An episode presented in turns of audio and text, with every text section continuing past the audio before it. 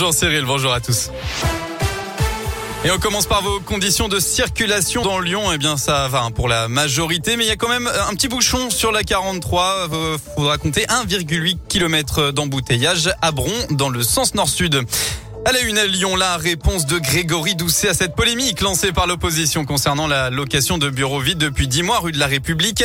Vidéo à l'appui diffusée sur Twitter. Le maire, les Républicains du deuxième arrondissement, Pierre-Olivier, a hier dénoncé un gaspillage d'argent public, 70 000 euros par mois. Eh bien, ce matin, le maire de Lyon assure qu'il n'y a pas lieu de polémiquer. Ces bureaux sont vides parce qu'ils sont en travaux. Ils seront occupés à partir du mois de mai. Une bonne nouvelle pour celles et ceux qui veulent se mettre euh, au vélo à Lyon. La métropole a annoncé aujourd'hui qu'elle renouvelait son aide financière pour l'achat d'un vélo cargo pliant ou électrique. Une aide qui peut atteindre jusqu'à la moitié de la valeur d'achat.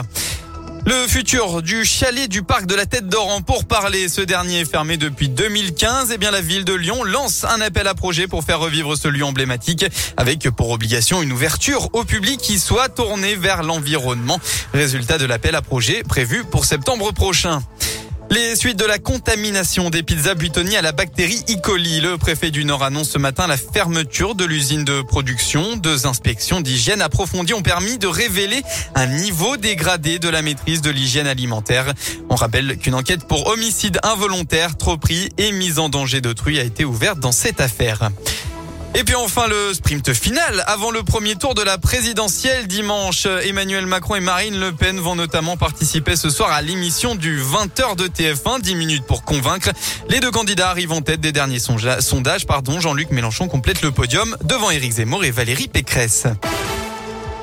Et toute cette semaine, vous le savez, Radio Scoop fête son anniversaire. On vous a sollicité, vous, nos auditeurs, pour partager vos meilleurs souvenirs et vos anecdotes.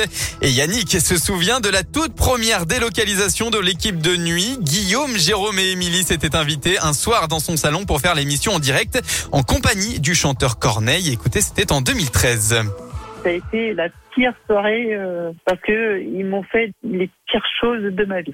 Vu que j'étais cuisinier, ils m'ont fait faire euh, créer euh, une pizza avec tout ce que j'avais dans le frigo. Jérôme, il a pris une douche dans ma salle de bain. Enfin, il était à poil, excusez-moi de, de, le dire.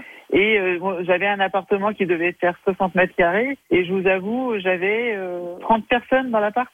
Le lendemain, j'attaquais à 6 heures du matin et puis bah, je me suis couché à 2 heures du matin parce que le temps qu'il range tout. Euh...